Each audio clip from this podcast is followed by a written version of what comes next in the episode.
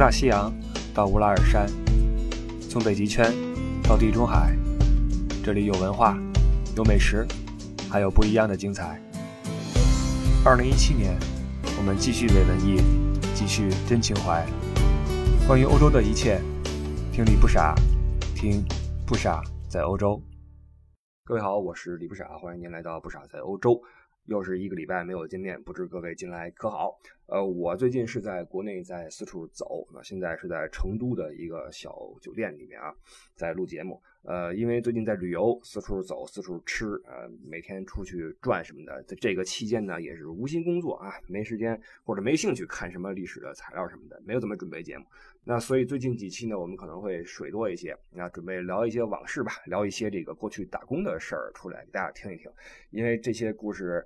呃，对于外人来说，可能觉得挺好玩的，因为多少有一些经历吧，有一些不同的工种啊，不同的工友啊等等吧。这个也是留学生在留学生涯中，对于很多人来说不能避免的一部分啊。所以我们近期的主题是是这个。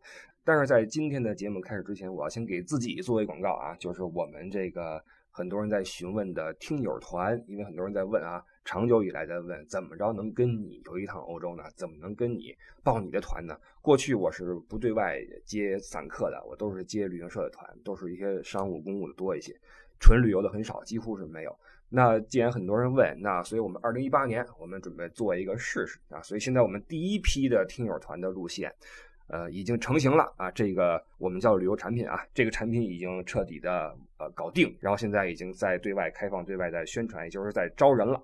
那时间是在二零一八年的三月底到四月初，跨清明节假期啊，一共是前后十一天，四国十一天，走的是东欧的一个路线啊。现在这个行程已经。呃，放出那细节去哪儿看？您可以关注我们的微信公众号“不傻在欧洲”。您在公众号那块搜“不傻在欧洲”，呃，在里面能够找到，包括很多跟我们节目相关的，或者跟我相关的等等的一些文章啊、视频啊都有。那在里面都有，或者说您加这个我们这个听友群的群主的微信啊，这是个人微信号 e d d i e 零六幺五 c h u。e d d i e 零六幺五 c h u，这个是我的合作伙伴艾迪啊，我的发小，然后在很多次在我们节目里面出现过啊。这个艾迪他现在在呃运筹帷幄，在负责这些事情。加他微信之后，在他的朋友圈里面就有这个这次行程的细节的公布啊，包括再过一段时间吧，在我的个人微博里面也会放出这个行程的细节。新浪微博艾特李不傻，很多种渠道会让各位看到这个团的。嗯，细节大家可以去看一看，是否感兴趣等等哈。然后，因为我们的听友很多都是对欧洲颇有了解了，所以肯定有很多听友他会有一些这个更深度的要求，比如说走一个这种小车的包车团呐，深度游等等啊。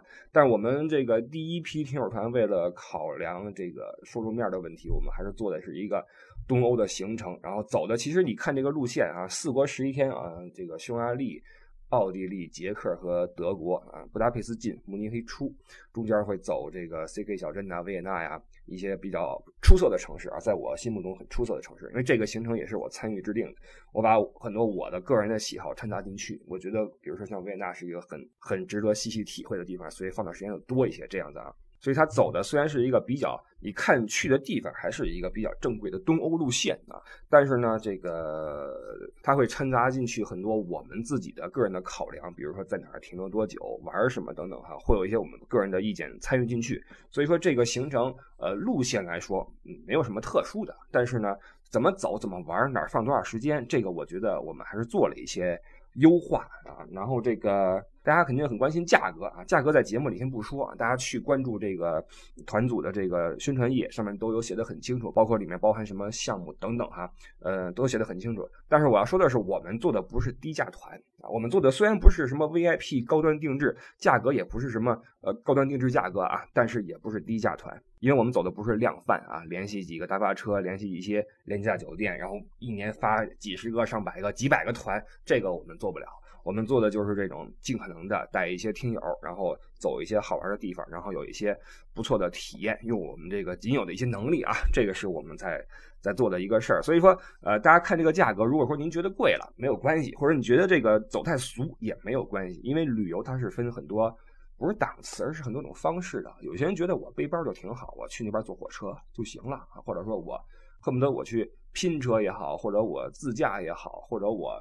呃，在街上伸个大拇指去拦车都可以，对吧？这是一种方式。还有人说，那我就喜欢我四五个人包个车，你带我走。我们住的是好酒店，吃的是好东西，玩的是随意性，这都可以。没有说哪个是对的，哪个是不对的。我们不能说说旅游就是一个啊，就应该看性价比，贵的我们不去，或者说旅游就是应该是一个奢侈品啊，这个玩的就是体验，所以说应该往里扔钱。这个没有一个标准的，大家自己去去考量。所以我们做的这个，在我看来还是一个比较适中的啊，比较适中的一个价格一个路线。所以看大家自己的呃这个兴趣了哈，那个具体的关注方法都说了，大家可以自己去去看。然后包括以后有时间的话，我可能会细说一下这个路线的优劣，哪儿好，哪儿可能有些欠缺什么的，我都会如实的跟大家说。告诉各位为什么我们这么设计，为什么我们没有去哪儿，为什么我们要去哪儿等等吧。这个我可能会找个时间细说一下啊，把它掰开了揉碎了，咱们聊一个路线，好吧？这个以后可能会会做。然后还有一个就是这个团啊，我们这个团是大巴车团，车我们是可以坐四十个人的，但是不论能不能啊，不论能不能，我们也不会招四十个人。我们这次的上限是二十四个人。呃，有人可能会说，你这个不就是那种所谓的什么呃英语班有些英语班啊，说精品小班什么一对四、一对五、一对一什么的，其实不是说刻意做精品，是因为招不上人。这个说实话，我们不知道能招多少人啊，我们完全不知道现在我们这个这个团组有没有说服力，包括我们这个节目能够拢多少听友过来，我们不知道。但是无论如何，不管能不能，我们的上限定在二十四个人。为什么这么做？是因为。我们觉得，因为这个团是我和艾迪，我们两个人亲自去带啊，由我们两个人作为你说领队人员或者服务人员都可以啊。我觉得这个一个团，如果说因为我们两个人嘛，一对十二的话就差不多了，因为。你一个人带四十个人，跟一个人带十个人是完全不一样的感受，不论对导游来说，还是对于呃乘客来说，都是不一样的。所以，我们无论如何，这次只坐二十四个人。可能说最后走的时候就十个人，或者说八个人，没关系啊。这个，但是上限是二十四个人。另外，我们没有说多少人起团这个下限啊，当然也有，这个下限是六个人，我们满足六个人就可以发团，因为我们不是廉价团，不需要走量啊，不是说十五个人以上成团一下就赔了。这个不会啊，六人以上就发团。那现在看来，我们这个团是必发无疑了，因为现在已经有超过六个人交了定金啊。这个团呃，从发布发布的当天晚上就有几个人交定金了。非常感谢这几位朋友的信任啊，我觉得这就是信任。说实话，没什么别的。你那么短的时间，你路线可能还看不完啊，当即就把这定金交了，我觉得这就是一种信任，非常感谢啊。看我们最后能组多少人吧。当然，这个团肯定是必发无疑，而且是我跟艾迪两个人亲自来。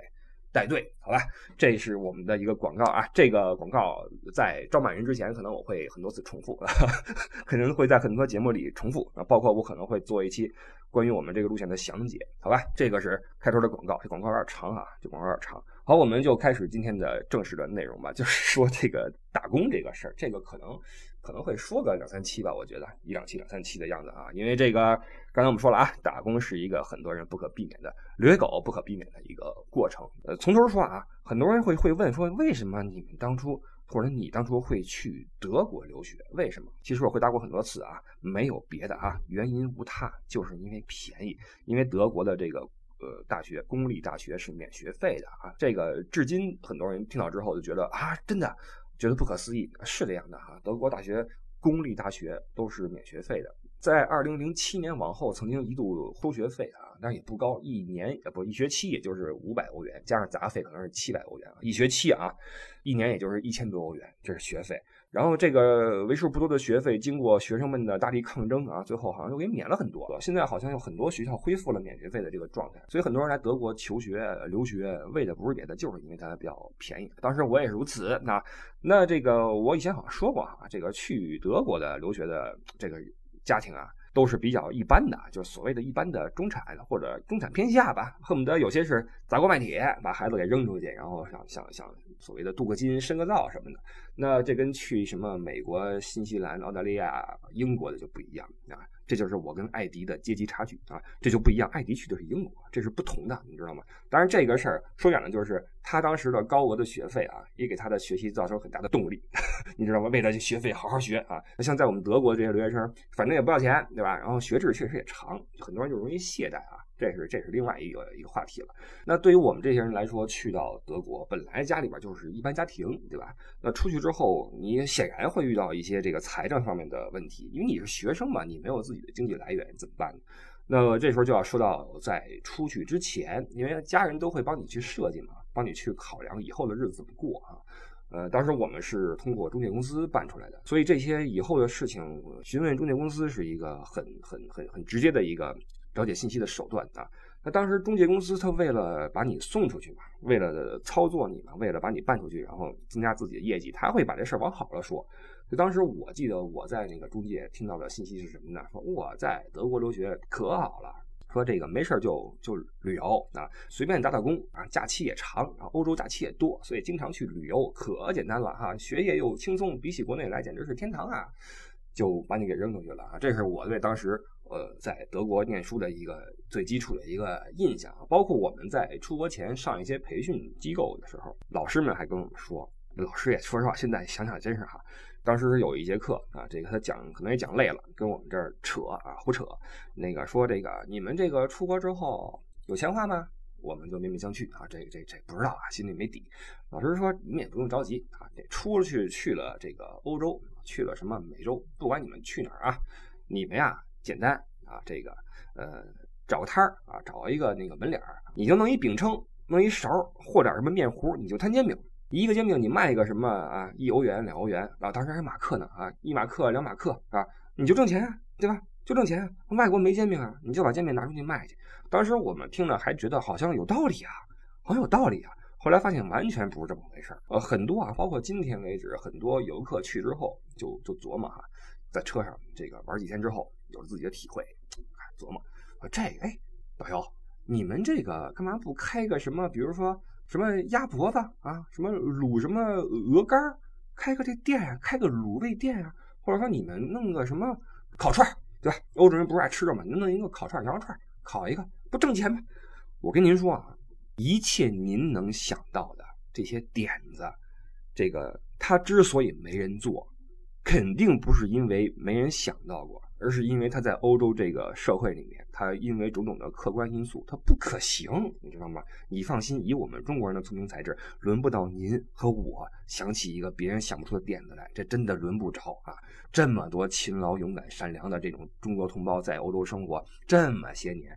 他可能放过任何一个能生财的机会吗？不可能，对吧？你这好卤味，别逗了；烤串别逗了；就你这烟，就你这烟还烤串你别逗。所以很多人这个想法就过于简单，你知道吗？包括什么奶茶店啊，那个珍珠奶茶，咱们这都是看见这个贼吃肉啊，不是不是贼啊，这例子不合适。我的意思是，咱们看见都是成功的，没成功的倒了的你也不知道，对吧？很多人说，哎，你看这个什么清华毕业生，还是什么北大什么研究生。放弃学业在哪儿？什么开什么摊儿，一夜暴赚多少钱？就是这种报道。但问题是，这都是成功的，倒闭的他不会跟你说，他都是个金字塔，底下那个多少人垒起来这么一个塔尖某些人因为一个机遇上去了，你知道吗？很多最后人成功，说实话靠的，到了最后阶段靠就不是实力了，就是那个机遇。说白了就是运气了啊！你在你有绝对实力的基础上，你需要一点点运气，这个是我们要。我我我个人这么认为啊，所以我们看到有些人的成功，他实际上是不可复制的。你看有些人在美国，比如说卖个什么煎饼摊煎饼摊火了，你在欧洲试试没戏。为什么呢？你想想美国的唐人街多少中国人，你想想欧洲有多少中国人，这客观条件是不一样的，不能这么生搬硬套。所以当时我们那老师说的就是瞎掰，纯纯属瞎掰。这样我觉得在高校里当个老师是真的是。太爽了，你知道吗？太爽了，又可以对吧？传道授业解惑，又可以累了之后忽悠忽悠。底下的学生也单纯啊，大学生都单纯，你说什么信什么，对吧？我觉得挺爽，可惜没这个机会了。不然的话，我也去高校，我也去去去去，对吧？我也传个道，然后那个忽悠。呃，说回来啊，所以出国前我们接到信息就是这个啊，出国之后挣钱并不难，只要你勤劳肯干就行啊，就行。然后家里边一听也也算放心，觉得就就这么着吧，于是就给我们扔出来了啊！扔出来的时候，那个每个人身上带了多少钱，我有点不记得了啊，反正是一笔保证金。这保证金呢，就随着你的生活慢慢的在减少，因为你一开始毕竟需要开销嘛，尤其是你作为一个语言生，我们去一开始念语言，你注意啊，语言生是不允许打工的，你只有在呃大学正式注册成为这个学生之后，你才有这个打工的可能，你会有一张这个所谓的工纸啊，这上面写着你打工的条件，你可以做什么工，然后一年做多少个小时什么的都有限制的啊，并不是说你做学生之后你就可以。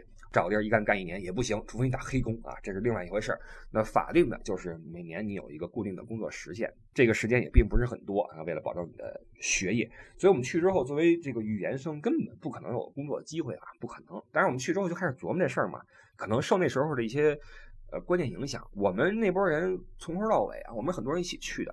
我们那批人很多人哈，起码我们当时那个宿舍，我们那屋啊住了四个人，我们这四个人都觉得这跟家里要钱是不合适的一种做法啊，觉得这出来之后就应该自己来自负盈亏了啊。这个念完语言之后，赶快注册大学生，然后这个去挣钱去，因为以后就你就自己的事儿了嘛，你都到国外了，你哼不能这边的钱你还跟国内要，就就不好啊，就不好。所以我们就是省吃俭用。刚去的时候呢，去的是东德一个一个城市啊，那城市无比的屎。当时是中介公司运作的嘛，他们肯定是要找一些比较便宜的地方啊，跑去扔去东德一个在新闻上面就几乎听不到的一个州啊，扔过去了。然后因为便宜，然后去了之后发现这这个这中介找的德国的合作方也是扯啊，在这个是一个厨房工作室，它不是一个什么正经的一个。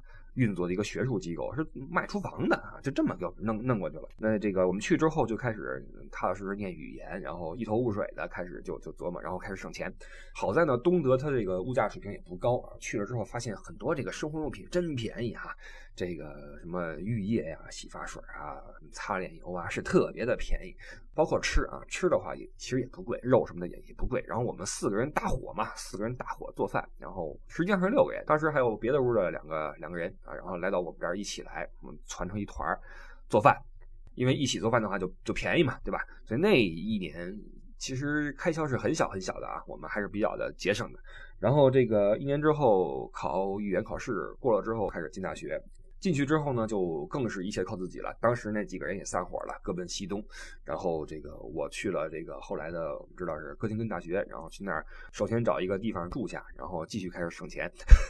这个当时我记得我搬家才神呢！我从那个那个史城，从东德那个史城搬家去哥廷根，为了省钱，当时我买的是那个州票，州票就是那个联邦州的州啊。从这个州到那个州跨州的话，然后你可以这么做，然后比较便宜。然后一天可以无限次的坐，然后当时我拿着这周票哈，这个单程是两个多小时吧，我记得是差不多这个车程，一天跑了三个往返啊，拿着东西，拿着那些什么衣服呀什么，当时没什么家具啊，主要是衣服、书本啊什么的，跑了三趟，搬过去了，搬过去找个小房，然后住下，然后按部就班开始注册大学呀，什么等等等等。之后才有了这个打工的可能性，打工的合法可能性。但是在此之前呢，实际上我们这四个人啊，我们在当时在那个一屋同住的四个人，我们四个人曾经给人干过一次这个私活当时挺逗的。当时是我们隔壁啊，我们隔壁德国人，他是要搬家了，然后在德国搬家是很贵的。你要请人来搬家很贵，因为德国人力贵嘛，一般都是自己来，自己这个把家具拆了，然后那个东西装箱，然后往车上放啊，咣咣咣往车上放，累得半死。但如果你要是请人来的话，是快啊，但是呢，价格是很高的，动辄是千八百欧元啊，这个是很很容易就突破一千欧元。然后当时呢，我们那个隔壁呢，他为了省钱啊，然后呢又不想太累，怎么办呢？于是来敲我们门，敲我们门说：“哎，这个请你们四个帮个忙啊。”说帮我搬东西是吧？从楼上搬去楼下，我们住在二楼，也就是中国的三楼啊。因为那个欧洲的呃那个进去之后叫叫零层嘛，上去是一层二层，也就是中国的三楼。那他为了搬去底下那个车上去啊，那开了个大车过来，然后这个就需要人手，于是来找我们来帮忙。那时候我们听的还不是很利索啊，听力还不好，听了半天什么意思？什么意思？四个人啊讨论半天，哦，他是要找我们帮忙，啊，挺好挺好。因为什么呢？他说，哎，给你们点报酬啊，给你们报酬。一人给你们五十马克，怎么样？我们一听可以呀，五十马克是是笔大钱啊！这钱你去超市能买不少东西回来呢，对吧？而且当时又没有什么工作的机会，觉得这挺好，对吧？来，甩起膀子就给他搬，然后就搬一些什么那个桌子呀、椅子呀，乱七八糟的啊，往底下运，运了得有个俩小时、仨小时这样子吧，哈，现在差不多用完了。最后人挺满意，把我们叫去那个。最后已经空空如也的房间啊啊，叉腰看了看四周，觉得哎不错啊不错，你们四个真是人才啊！然后掏出钱包啊，翻出了这个四张五十马克，一人拍了一张，哇，我们那个高兴的呀！但是啊，我们这个当时因为这个当人面你就喜形于色，不好啊，不好！我们还强忍着内心的欢笑啊，然后接了钱，还挺客气，挺理智的。哎，谢谢谢谢啊。他鞠个躬，握握手，然后人说啊，祝你们以后在东德混得好啊！然后开车嗷嗷跑了，不知道是不是去西德了。但是那时候是东西德已经合并了啊。我这个说的只是那个老的东西德的这个划分啊，并不是那个那个有政治色彩的啊，就就就没了，就就消失了。我估计他是肯定是过得更好的生活去了，因为当时我们住的那个楼市已经是那个史城最便宜的地方了啊，便宜到什么地步啊？就是当时赶上一届世界杯，然后我们那儿有一个土豪的同学说想看球。看球的话，然后电视它没有那个天线嘛，它没有那个收费台，于是跑去那个电信公司说：“那个你能不能给我接个那个电视过来？我要看那什么天空体育啊等等的哈，我我付钱。”然后人说：“你住哪儿啊？”他报上自己的那个家门。然后人说：“哎呀，不行，这个城市唯独你们这个这个区啊，装不了我们这个，装不了我们这个这个网啊，因为那太破了，到这个地步了啊，那那楼实在是太破了。但是我们去的时候觉得还不错哈，两室一厅，觉得又干净又整洁，挺好的啊，有电梯。”挺好的，但是在德国人看来，那种筒子楼是很很很很要命的哈。在在欧洲住这种楼的话，都都是一般的啊，都一般，尤其是那么个小城市，那么一个地方就很惨。所以搬离那块的话，那理所应当只能够更好啊，只能更好。于是这位我们的隔壁啊，就开着车奔赴自己的这个更美好的人生就走了。然后我印象特别深的是什么呢？这哥们儿刚刚一走啊，刚刚一出门，然后我们回到我们的房间，哇，我们四个人高兴的呀，就拿这个钱啊，哇，双手捧着这个钱，四个人欢呼说啊，这么欢呼啊，开始欢呼，四个人同时在欢呼，然后我们同时意识到呀，不太体面啊，可能会被人听到，然后说嘘嘘嘘。这样哈，就强压内心的这种欢心，你知道吗？然后拿这五十马克，当时是多开心，你知道吧？当时是穷学生，也什么都不懂，刚刚到了国外，特别开心啊！这是第一次，这不是打工经历了啊，这是所谓的挣钱经历吧？哈。然后我们一哥们儿，呃，坐我对面那哥们儿特别高兴，还跟家里边说呢，还说：“哎，我这个你儿子给你挣钱了，你知道吗？”当时特别开心嘛，因为这个这种心情是可以理解的啊。这是当时我们在国外挣的第一笔钱啊，这一笔巨款五十马克哈。然后后来这个就去了这个新的城市嘛，作为大学生就开始注册，然后这个开始生活。一开始注册之后一顿忙碌啊，这个找房啊，然后什么认学校呀、认教授啊，就没有顾上去去打工，因为这个你作为一个学生，你不可能上来就去干活去，对吧？你总要去听听课，去上个课什么的。于是就开始有点这个坐吃山空的感觉啊，就是这钱越来越少，但是呢，你也没那功夫去去去说我去打工去什么的。然后呢，就怎么办呢？就省呗啊，尽量的省钱呗。好在学校这个吃的也便宜，住的也便宜。当时我那个学生宿舍是有多便宜啊？呃，在我进学校之后就改欧元了啊，那个时候这个马克就废掉了。当时我到那个城市之后，一开始没有学生宿舍给我住，因为学生宿舍是是受限制的，并不是说你来了就有你的地儿啊，你需要申请啊等。所以我一开始是找了一个民房，找了一个德国一个房东，他手底下有那么个有两个 house 啊，挺挺挺厉害的。然后其中一个已经住了一些中国的学生了，然后这个通过这些学生介绍，我也住了过去。当时是有多便宜？我是和另外一个人一起住啊，住在一个房间里面，有自己的这个小小电炉子，有一个小水池子哈，有一个公用的一个洗手间，一个月一百四十欧元。平均一个人一个月掏七十欧元就够了，你说这是有多便宜啊？有这么一个实惠的住所的话，财政也不会很紧张。然后学校的饭也很便宜，学校的话中午的话，你去吃一顿这个食堂也就是一两块欧元，晚上回家你可以自己再煮点面什么的哈。呃，那边吃的也不贵，所以这个在生活上开销其实那时候很少。那时候的一个月的你手机费也少，然后这个医保的话，医保一月才二十到四十欧元。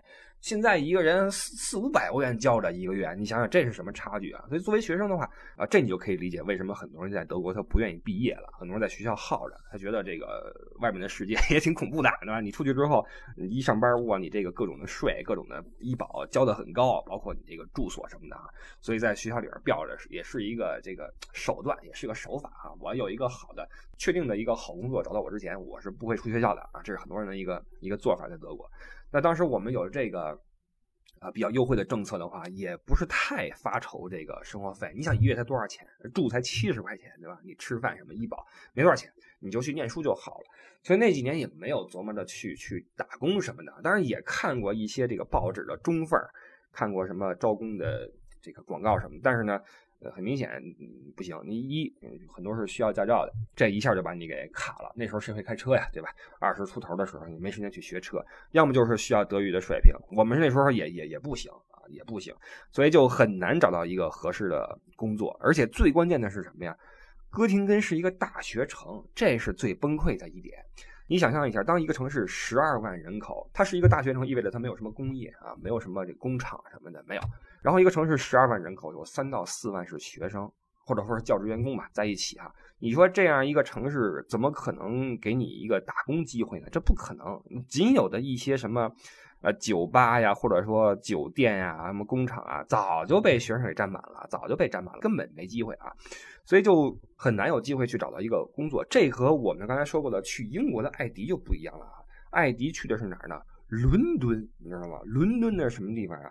有这个伦敦华府，就是唐人街，你知道吗？那里边全是中餐馆。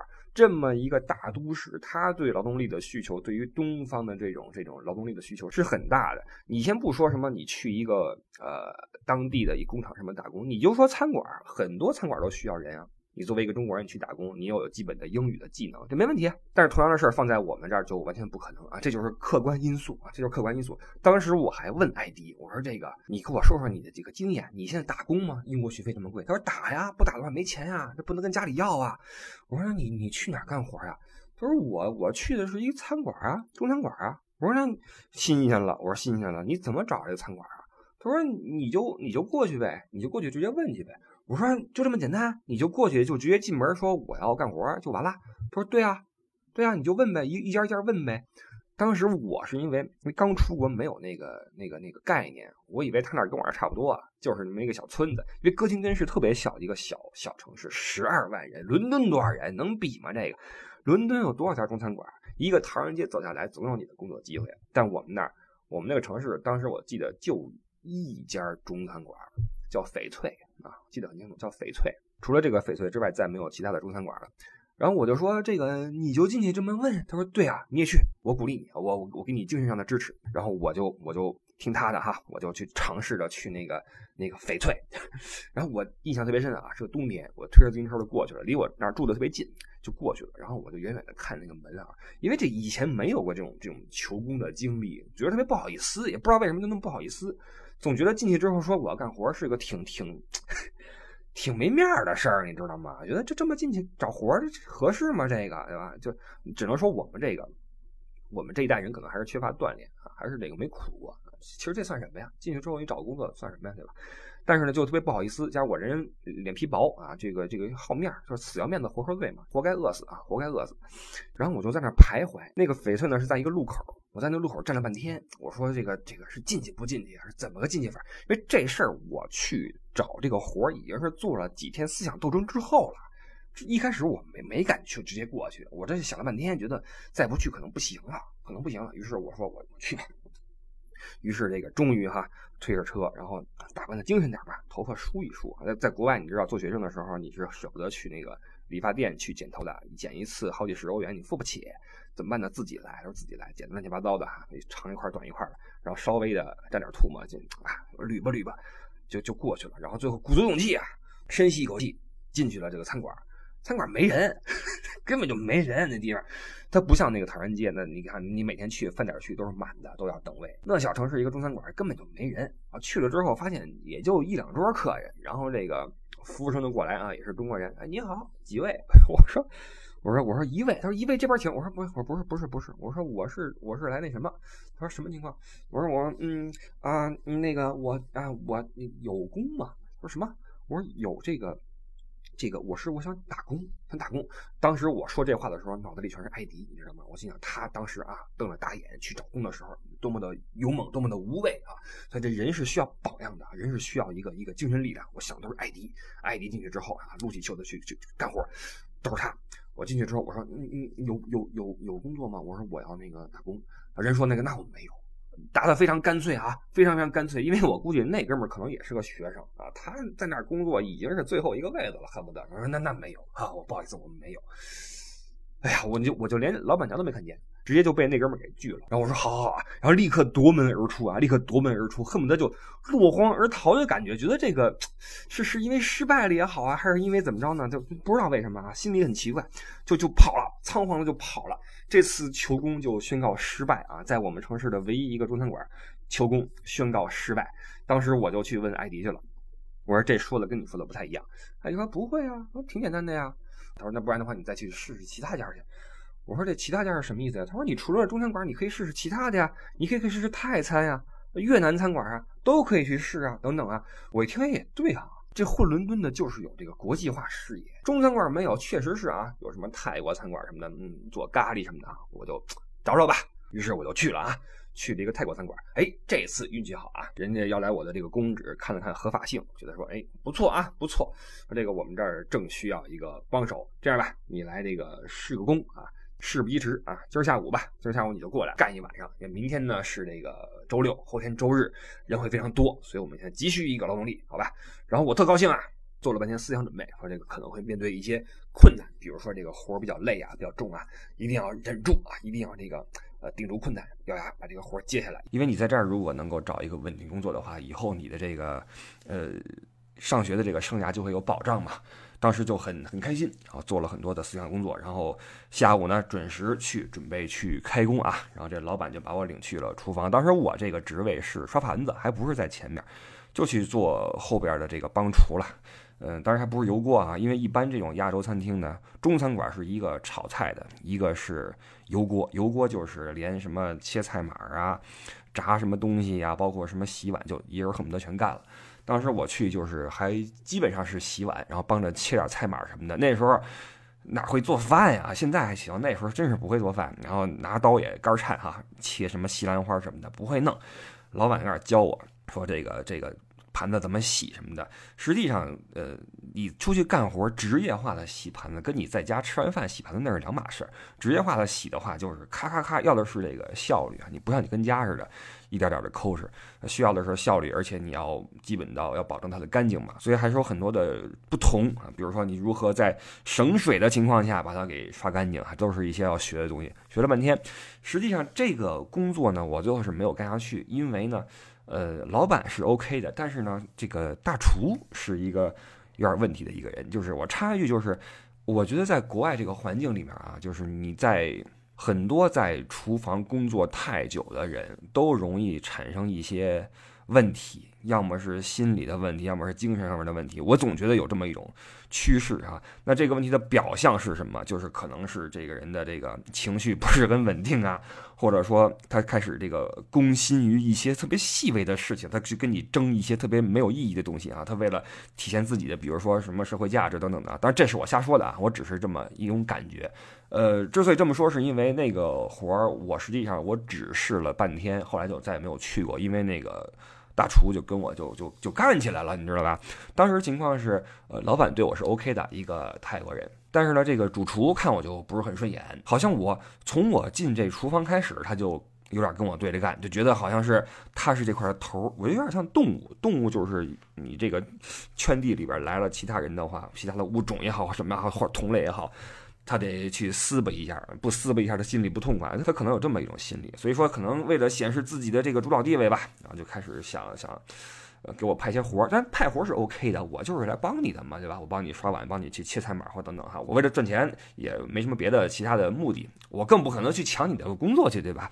但他呢，就就从这个态度上就对我就很。很不客气啊，首先是不会记我的名字，叫我的话从来不叫名字，都是叫你，哎你你你就英语那个 you 啊，就是德语的那个 do，就这样，就说你就怎么怎么怎么着。然后这个他的德语又很差，非常的差。你知道这个泰国人他说这个英语或者说外语吧，本来就因为泰语他那个那个发音就很就很特殊嘛，他说这个。德语说的是奇差无比，就导致我跟他是无法去去沟通。这样的话，他就更火，觉得说可能觉得我挺笨的吧，估计是这么一种心情，又觉得我笨又讨厌我，所以就更加的呃不耐烦啊，非常非常的不耐烦。那咱们去干活又不是去受气的，对吧？那你要是说你骑我脖子上拉屎，这是这是不 OK 的。所以在他对我一系列的不耐烦和这个表示出这种。呃，恨不得这个要赶我走这个意思。我觉得那你这东西我怎么帮你呢？对吧？我帮你跟这儿焖饭，什么淘米，什么一半这个香米，一半这个德国本地的米和一块儿，然后蒸米饭，什么这个那个，我觉得学的挺快的。哥们儿这也也不算笨吧，对吧？再笨你厨房这点事儿搞不定吧，对吧？也没什么问题。但是这哥们儿的态度我就无法接受。然后最后我就觉得，我说你能不能说话说清楚点儿，好吧？我还用的尊称啊，我说您说话说清楚点儿。他可能看我说德语就就不痛快，他自己听不太懂，于是就。就就怒了，然后最后我是因为什么原因来着？我就跟他说不好意思，我听不懂啊，你你你你要不你说明白点，要不你教我怎么做，我我听不懂，我就跟他解释。当时的情况是我跟他隔着一个大的一个灶台啊，隔着大约有三五米的这么一个样子。我说这个对不起，我听不懂。他就急了啊，急！当时是还是在营业过程中就怒了，抄起一个抹布啊，抄起一个抹布就冲我就拽过来了，你知道吗？